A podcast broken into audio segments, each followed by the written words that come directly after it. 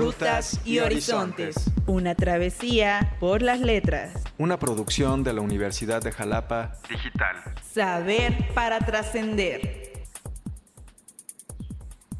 Hola, sean muy bienvenidas y bienvenidos a este podcast de la Universidad de Jalapa Digital, Rutas y Horizontes. Mi nombre es César Augusto García Soberano y este podcast es para conversar sobre libros, autores y las travesías que ellos nos invitan a recorrer.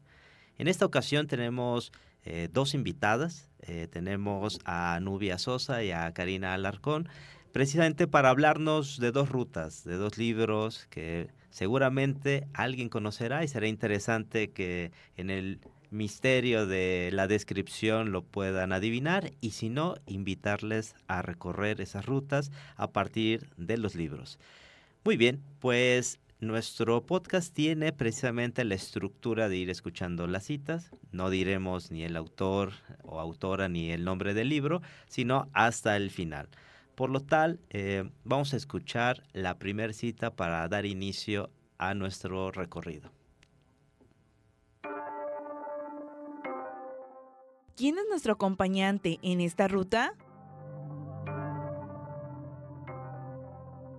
Realmente dejar de tomarte todo personal son claves para atravesar esta vida de manera pacífica, tranquila y mucho más feliz. Aunque si te soy sincero, más que felicidad busco y promuevo esa paz interior que provienen de liberar el alma en la mente de resentimientos, miedo, vergüenza y culpa. La vida es increíble y sumamente bella. Así como es con este libro mi objetivo es que experimentes lo que yo he obtenido y más al dejar de tomarme todo personal. Los beneficios son más valiosos que el oro puro. Poder sentir y experimentar paz en medio de cualquier tormenta es algo que no se puede comprar, pero sí se puede obtener, te lo aseguro. Muy bien, hemos escuchado esta primera cita y la primera pregunta es quién es nuestra compañera o nuestro compañero de travesía y si te parece bien, Nubia, empezamos contigo. Claro que sí, doctor César, pues estoy muy contenta de poder participar en este podcast. La verdad es que me ilusiona mucho desde el momento que me hicieron la invitación, porque eh, precisamente el autor que elegí tiene 15 mm, libros alrededor, es una persona muy joven, pero además eh, los temas que él escribe tienen que ver con liderazgo, con comunicación, eh, con algunas cuestiones de ventas. Entonces, pues es una persona mexicana y por supuesto eh, muchísimos temas de interés personal. Y a ti en lo personal, ¿qué es lo que, digamos, le admiras o te atrae de, este autor? Principalmente eh, es una persona emprendedora Creo que hoy en día es necesario eh, que emprendamos en todos los aspectos de nuestra vida y esta persona, este autor me llamó mucho la atención porque precisamente eh, los libros en los que gira esta temática tiene que ver con emprender y es una persona eh, auténtica, de acuerdo con las lecturas que he realizado. Me gusta mucho la manera en que aborda de una manera muy fácil, muy sencilla, este tipo de emprendimientos. Perfecto, pues eh, será muy interesante escucharle, ¿no? Sobre todo la ruta que nos va a construir. Muy bien, pues eh, vamos a escuchar la primera eh, cita que nos trae Karina de esta ruta. ¿Quién es nuestro acompañante en esta ruta?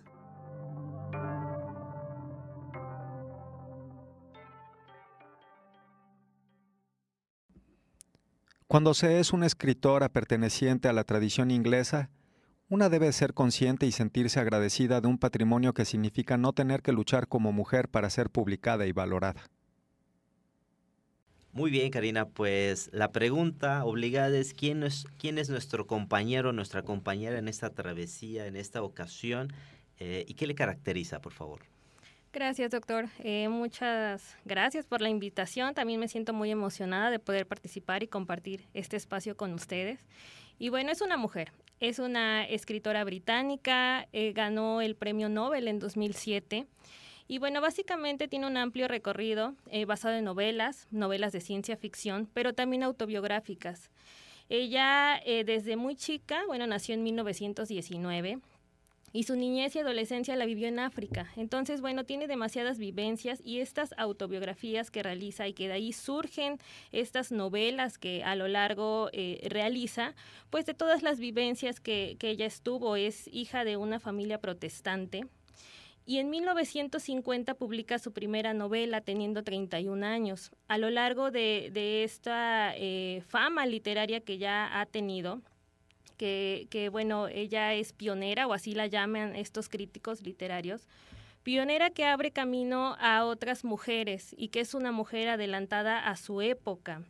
Eh, de ahí, bueno, a partir de este primer libro que ella publica en 1950, pues tuvo una gran importancia e intervención en su gran producción narrativa, pero llega a alcanzar la fama con uno de sus libros en 1962, convirtiéndose en un icono feminista en aquellos tiempos, aunque debo mencionar que ella eh, no se consideraba feminista, sino que trataba de externar y abrir esa brecha entre esas, eh, digamos, en esos eventos o en esos años que de la mujer en, el punto en que pues ella era ama de casa o las mujeres tenían que ser amas de casa.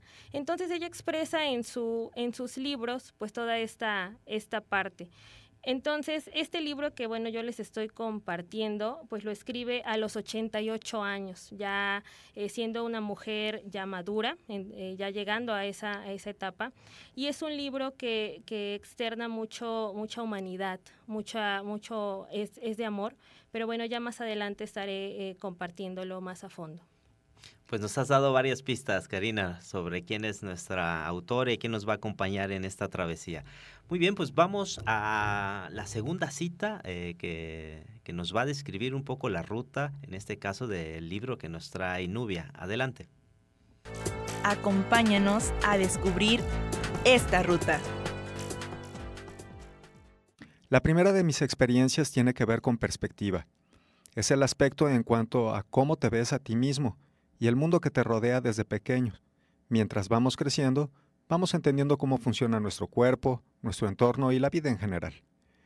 Comenzamos a tener experiencias de todo tipo, las cuales marcan nuestra forma de pensar, nuestras creencias y los hábitos que muy probablemente nos acompañarán durante toda nuestra vida. Una de esas creencias, la cual es muy común entre las personas que llegamos a tomar todo de manera personal, es la que tiene que ver con el sentimiento de que algo me falta o de que necesito esto o aquello. Por otra creencia muy interna que nos dice, necesita ser perfecto. Esta es una trampa que jamás podrá ser satisfecha. Pensar que necesitas ser un producto perfecto no solamente tú, sino también tu vida en general es una de las mentiras más infames que hemos llegado a aceptar, la cual nos sumerge en un trayecto sin fin de búsqueda de algo que pueda llenar ese sentimiento de imperfección. Muy bien, hemos escuchado eh, esta cita, Nubia, eh, sobre todo para preguntarnos eh, cómo es la ruta que vamos a recorrer hoy, precisamente con este autor que nos has mencionado. Adelante, Nubia. Sí, muchas gracias. Bueno, lo que quiero empezar a comentar sobre pues la trama de este libro tiene que ver precisamente con eh, algunas palabras clave, las cuales quiero destacar, y tiene que ver con perspectiva. ¿Cuánto te afecta la opinión ajena? Creo que las relaciones humanas realmente son muy complicadas, nosotros las hacemos muy complicadas, y creo que es importante nosotros poder observar cuál es eh, ese nivel de relación que tenemos con las personas. No solamente con las personas en la calle, en la oficina, en el trabajo, con nuestra propia familia, es importante poder nosotros visualizar cómo tomamos eh, la opinión ajena eh, en nuestra vida. En algunos casos, y yo lo voy a comentar de manera personal, creo que ha llegado a afectar mucho y esto ha tenido que ver con eh, cómo desarrollar esas relaciones humanas. Entonces, creo que es importante poder destacar dentro de esta lectura estas palabras claves, como ya mencioné, perspectiva. El propósito, el propósito en la vida que nosotros tenemos. Y bueno, esto nos lleva a poder eh, saber cuáles son nuestras virtudes y cuáles son nuestros defectos. Por supuesto, queremos dar una versión, la mejor versión de nosotros mismos.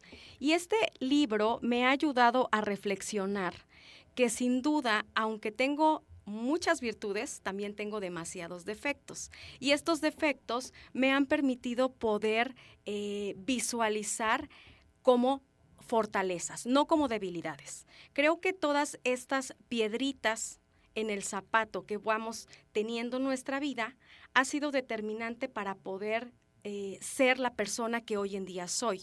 Si realmente nosotros eh, en el camino de nuestra vida todo fuese eh, miel sobre hojuelas, pues la verdad es que no podríamos distinguir que es algo dulce. Es necesario, de acuerdo con lo que nos dice este autor, el probar algunas cuestiones amargas. ¿Esto por qué? Porque cuando nos toque vivir una experiencia muy bonita, entonces vamos a poder distinguirlo. Entonces, otra palabra clave que me gusta de esta lectura tiene que ver con la autenticidad. A veces somos muy duros nosotros mismos, somos muy críticos al querer eh, hacer comentarios o la manera en que nosotros nos visualizamos y somos muy duros en criticarnos. Pero la verdad es que eh, de una u otra forma es nuestra esencia y creo que no debemos de tener miedo a ser auténticos, a ser las personas que somos sin importar... Eh, pues algunos defectos que tengamos. Claro, siempre cuidando mucho el respeto para con las terceras personas, pero no podemos dejar de ser auténticos. Creo que eso es una parte fundamental que eh, por aquí nos dice este libro y nos da algunas pautas que tienen que ver con eh, la autoestima. Todo comienza desde adentro. Yo creo que las personas me ven de una manera, porque es un pensamiento que yo he construido en mi mente y entonces son vivencias que desde niños hemos tenido y que hemos compartido, las cuales nos han marcado para que hoy en día tengamos eh, un pensamiento constructivo de nosotros mismos o al contrario, puede ser también destructivo. Entonces, creo que eh, dentro de la trama de este libro es muchísima reflexión acerca de lo que hacemos. Y Nubia, en esta descripción que nos haces, ¿dónde colocarías el clímax de la historia, de la trama de, esta ruta? Bueno, principalmente creo que eh, necesitamos identificar los sentimientos. ¿Por qué? Es necesario que nosotros los identifiquemos, porque con base a ello, una vez que los, los tenemos vislumbrados ante cada situación de nuestra vida, entonces vamos a comenzar a, tener el control. Si yo no identifico ese sentimiento, no voy a poder tratar con el mismo. Entonces, es necesario que eh, esos sentimientos pueda yo observarlos para que de una u otra forma sean positivos o también negativos, pueda trabajar con ellos. Perfecto, creo que es algo que hemos trabajado y hemos eh, intentado siempre en los mensajes de las tramas, eh, sobre todo obtener. Pues muy bien, vamos a escuchar la segunda cita de este libro que nos ha traído Karina, así que escuchemos. Acompáñanos a descubrir esta ruta. Envejecer con gracia. Esta era la señal en el camino. Podría decirse que las instrucciones están escritas con una letra invisible que se hace lentamente legible cuando la vida la va sacando a la luz. Bien, pues estamos de regreso. Eh, Karina, en, este, en esta cita queda al descubierto eh, parte de nuestra ruta, pero la pregunta es cómo es la ruta que vamos a recorrer hoy, es decir, la trama de, de este libro que nos has traído. Bueno, pues eh, recordemos que la autora pues lo escribió ya casi ya sus 80, 80 años y pues se centra en una historia particularmente de entrada que así se hace ver en, la sinopsis del libro que es de amor. Esto fue el primer acercamiento que en lo personal yo tuve y me llamó la atención pero ya conforme se lo fui leyendo, pues me doy cuenta que va o que tiene un trasfondo más profundo. Se centra en la historia de una mujer de 66 años que se enamora. Ella es una mujer viuda por más de 20 años, con hijos mayores, y ella es dramaturga, está dirigiendo una obra de teatro en Londres y que se centra en esta mujer, en esta protagonista, está ambientado en, Londres de los noventas, pero que no solamente es la historia de ella y cómo va, em, digamos, descubriendo esta nueva etapa a sus 66 años después de que ya eh, falleció su esposo, y entonces eh, conoce a alguien de la compañía y se da cuenta que, que se enamora de esa persona, pero que no solamente se se tiene ese, ese deseo o ese amor, ¿no? Sino que empieza a redescubrirse. Entonces, a mí me pareció este, bastante eh, fascinante, porque entonces se centra en un tema de introspección, en el cual, eh, pues, la, la autora, pues, va relatando toda esta parte. Y entonces la, la protagonista, pues, también centra la historia de otras mujeres en las cuales pues es eh, parte de sus hijas, también de su sobrina, y que entonces empieza a ver cómo se va caracterizando este amor a lo largo, bueno, de lo sexual, de la amistad, de la muerte también de lo que vivió con su, con su esposo, y que a través de las líneas pues eh, va relatando también la, la autora, eh, no solo esta, esta vida de, Sara que tuvo como ama de casa, porque siempre se dedicó a lo que fue su, pues su, su, matrimonio, sino también a esta parte de empezar a experimentar nuevos sentimientos. Y aparte de eso, pues tener estos sentimientos de deseos que ella lo mencionaba y que decía solamente son exclusivos de mujeres jóvenes. Yo no me puedo permitir sentir eso, aparte de que soy una persona ya adulta, de que soy una persona mayor de 66 años, y yo no puedo sentir ese deseo sexual o ese amor por otra persona sino eh, que es exclusivo de estas mujeres, de que ellas tienen una vida por delante y mi vida pues ya terminó aquí, ¿no? Entonces, eh, tiene unos, unos matices en, el que se encuentra esta protagonista enamorada y, y, no solo eso, y que va más allá y más a fondo, porque empieza a revivir ese amor desde su infancia, de cómo han sido sus, sus momentos, y entonces eh, también pues ya llega a un amor más, más maduro, ¿no? Entonces es, es autoconocimiento y cómo va eh, matizando estos tipos de amor a lo largo de, de esta digamos que de esta aventura que ella se centra y de y cómo va transmitiéndolo también a través de esta obra de teatro en la cual pues eh, se fija en, en una parte del amor digamos más crudo pero también en las vivencias que está teniendo pues sus, sus demás mujeres cercanas, ¿no? Entonces la autora que, que escribió este libro pues también refleja mucho de lo que en ella pues ha vivido, porque ella menciona a lo largo de su biografía que pues eh, vive con, con esta eh, centrada en, en, esta familia de esta eh, su mamá y que ella siempre decía que no quería ser como su mamá en el cual pues solamente era ama de casa dedicada a los hijos y que una de sus frases que siempre le decía a su mamá era de que había dejado o había sacrificado todo para tener a su familia digamos contenta entonces, a sus casi 80 años que, la escritora, este, menciona o escribe este libro, pues también representa mucho de, su vida que, ella tuvo a lo largo de, esto, eh, de sus vivencias, y la refleja a través de Sara y a través de las mujeres que centran el libro. Pues eh, un poco de lo que nos platicabas de este estigma con el cual lo va a tomar un poco de bandera, ¿no? Decías no se declara feminista, pero obviamente eh, abona a, esta defensa y sobre todo esta distinción y a destacar esta situación de, del estigma y de luchar contra esta historia. ¿Dónde colocarías tú eh, el clímax de la historia?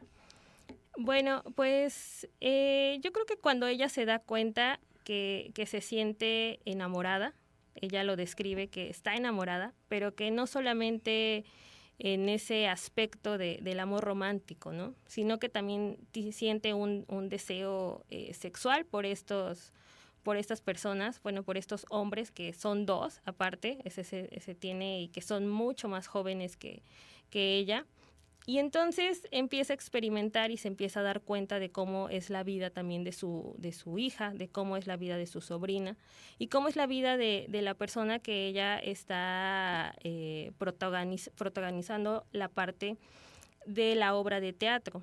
Entonces ahí es cuando ella empieza a hacer como este autoconocimiento y a darse cuenta y a decir, eh, es que yo no me puedo permitir sentir eso, pero lo siento, ¿no?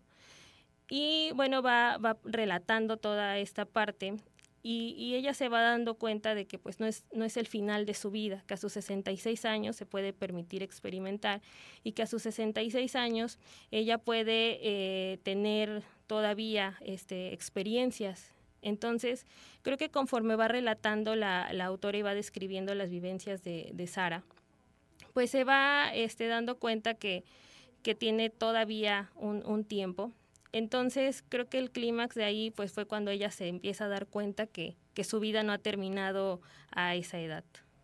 Perfecto, muy bien. Pues vamos a escuchar la tercera y última cita del libro que nos trae Nubia. Adelante, escuchemos. Tras nuestro recorrido, Horizontes.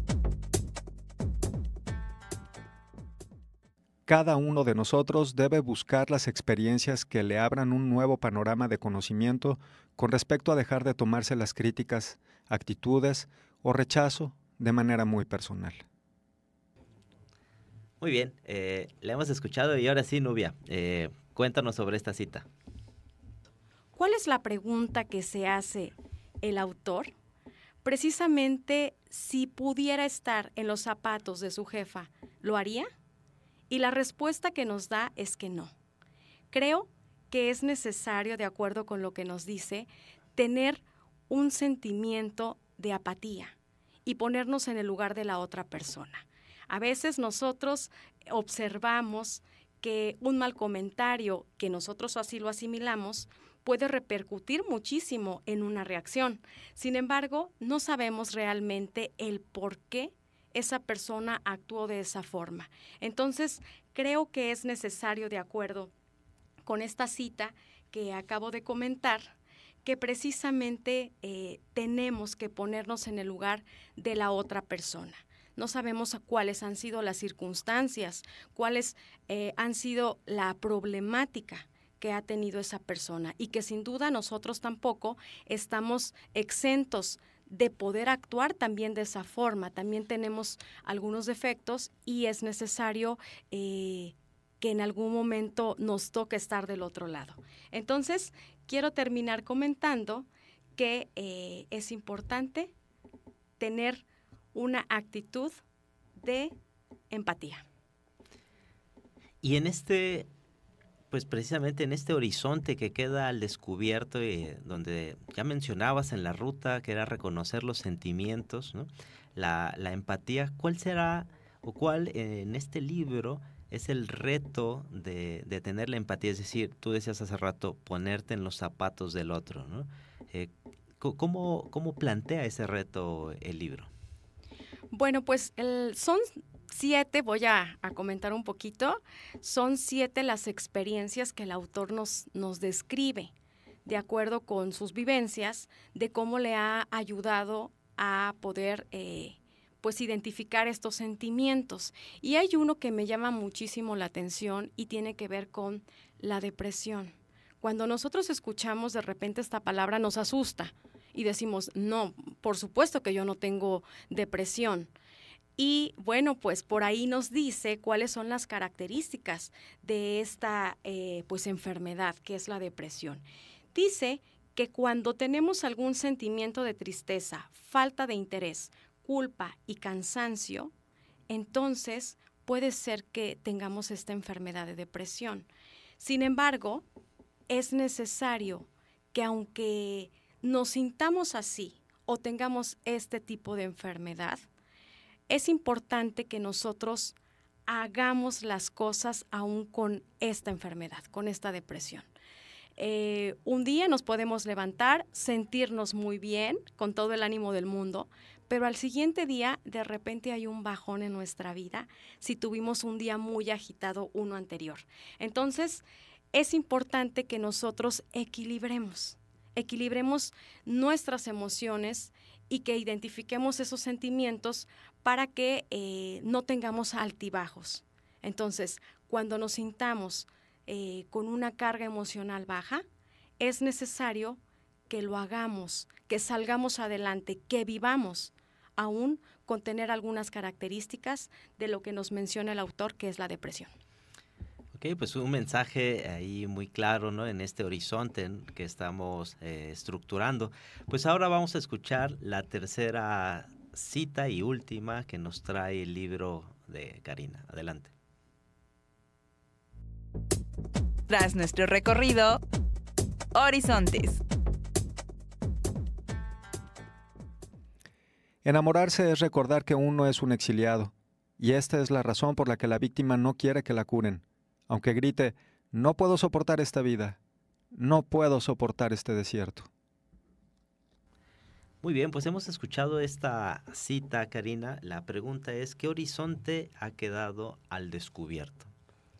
Bueno, pues es un libro que considero es de autoconocimiento, como bien comenté en, en la otra parte porque reflexiona sobre la vida misma, el conocer la vida de mujeres fuertes, independientes, pero también la contraparte, porque se habla de, otras mujeres que también centran la historia y que están educadas de una forma muy, formal, muy, muy digamos, tradicional, de, haciendo referencia o siguiendo lo que sus padres le comentan y el descubrir nuevos sentimientos, eh, eh, sentimientos, llámense amor, llámese deseo, me pareció una excelente novela para reflexionar.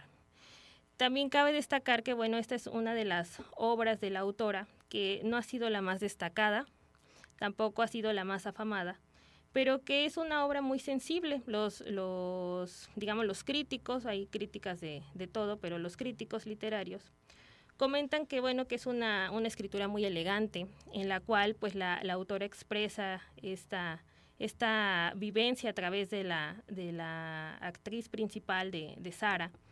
Y entonces, pues cómo va relatando y cómo se va eh, teniendo ese autoconocimiento de ella, eh, pensando que a lo mejor pues ya se había acabado su vida, ya no podía sentir nada, ya no podía experimentar. Pero entonces ella se da cuenta que hay una, una vida más, ¿no? Después de esos 66 años. Entonces me pareció bastante, bastante interesante y, creo que eh, no es solo una novela quizás de, de amor, ¿no? Sino de, de, esto mismo, de autoconocerse y no limitarse a, a sentir eh, experiencias.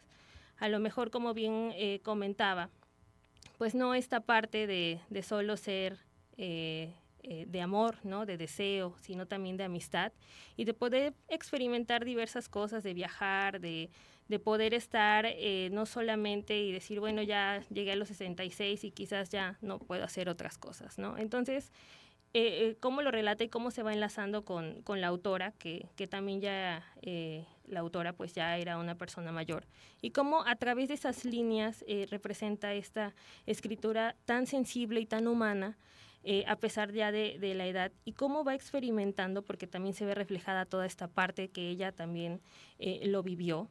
Eh, ella se, se divorció dos veces, la autora se divorció dos veces. Entonces, pues toda esta parte de volver a encontrar el amor, de reencontrarse, de seguir viviendo, pues me pareció una historia bastante, bastante interesante para, para poderla este, compartir y, y poderla leer.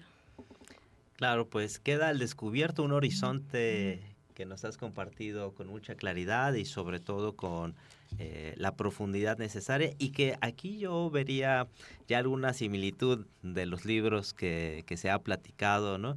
Eh, en el tema de los sentimientos, del reconocimiento, que no deben ser obviamente una limitante, y cómo son experiencias eh, que nos dan ¿no? los autores, la autora, ¿no? Para eh, motivarnos a y sobre todo eh, compartir las situaciones que a veces son tabús para, para nosotros cuando, cuando lo vemos. ¿no? Muy bien, pues eh, estamos llegando al final ya de nuestro podcast. La pregunta, Nubia, es ¿quién es nuestro autor y, y cuál es el libro? Bueno, pues el autor se llama Manuel de la Cruz Escalante y el libro es El arte eficaz de no tomarse nada personal. Y ¿por qué eh, fue la selección? ¿Qué te motivó a, compartirnos hoy este libro? La verdad es que últimamente con este tráfico caótico que encontramos, eh, me he dado la tarea de poder escuchar todos los días y a cada momento que estoy en el vehículo algunos audiolibros. Y bueno, también me di a la tarea porque precisamente estoy trabajando con un, con un ensayo que tiene que ver con las teorías organizacionales y entonces me pareció este el más interesante para poder reflexionar acerca de cómo nosotros nos incomodamos mucho con lo que las personas nos dicen o nos hacen sentir. Y bueno, para mí ha sido eh, muy, muy interesante la reflexión que me, que me ha llevado y por qué la elección de este libro. La verdad es que es muy pequeño, pero es muy sencillo y es, es lo que yo destaco precisamente de este autor que es muy joven porque además eh, tiene todas las ganas y actitud eh, de emprendimiento, eh, se ha animado a escribir de una manera auténtica y creo que es importante destacar todo lo que los jóvenes también pueden hacer y cómo pueden impactar en nuestra vida, ¿no? Entonces, creo que es una, una lectura muy sencilla, muy pequeña, pero me parece importante que nos tomemos unos minutitos al día para poder leer para nosotros mismos, es decir, algún tema que tenga que ver con nuestra superación personal, con nuestro liderazgo, con, con ese tipo de actitudes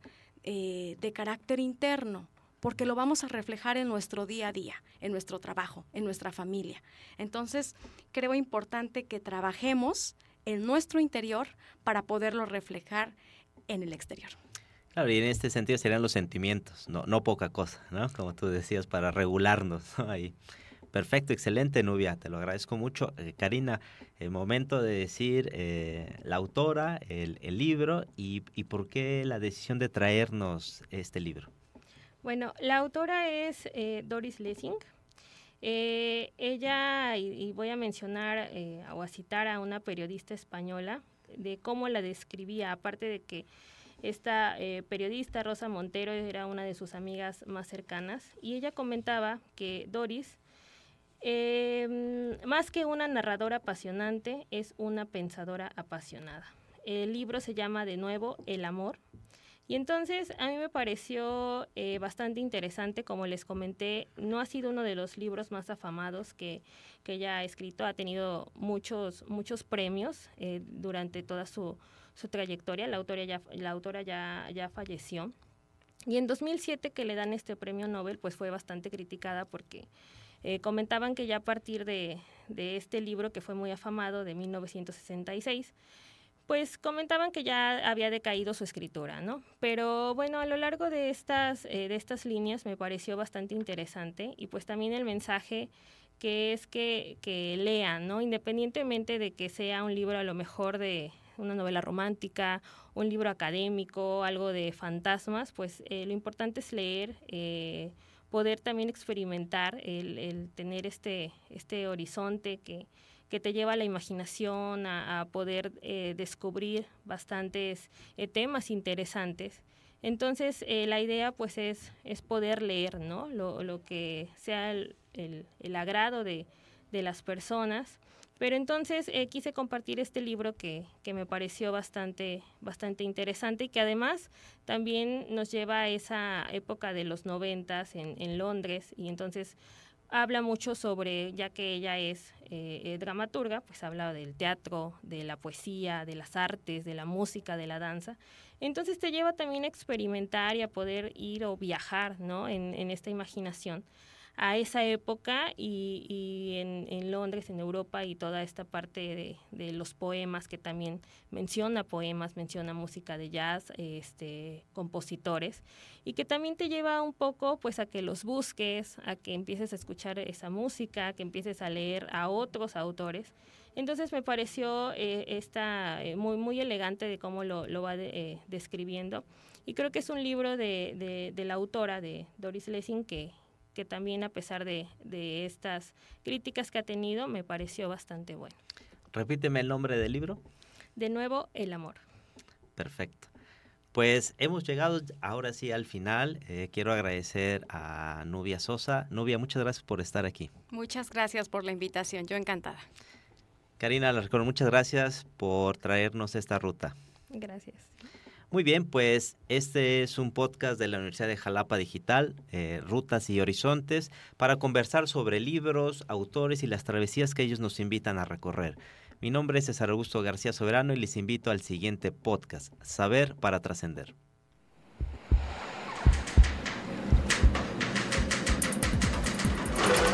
Rutas y Horizontes. Es una producción de la Universidad de Jalapa Digital.